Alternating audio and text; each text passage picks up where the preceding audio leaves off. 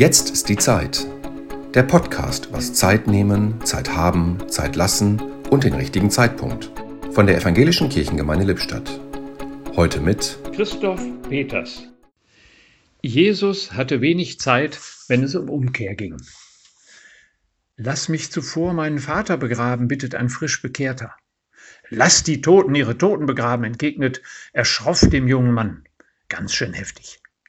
Hektik war Jesus eigentlich fremd, aber er hatte ein untrügliches Empfinden für Lebensentscheidungen, die man nur jetzt treffen kann oder man hat sich nicht wirklich entschieden.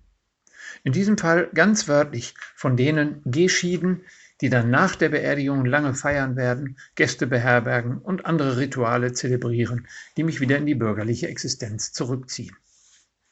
Wer sich neu verliebt, wird nicht noch den gebuchten Urlaub mit der Vorgängerin verbringen. Jetzt ist die Zeit. Der Impuls, die Ernsthaftigkeit, die fundamentale Neuorientierung lässt sich nicht vertagen.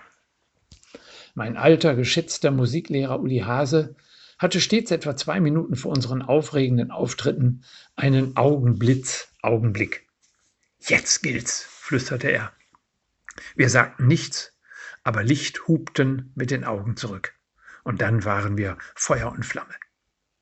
Ich wünsche Ihnen solche Energieschübe, wenn einen Entscheidungen ereilen oder ergreifen und man nicht nur mit dem Kopf, sondern ganz und gar erlebt, jetzt ist die Zeit.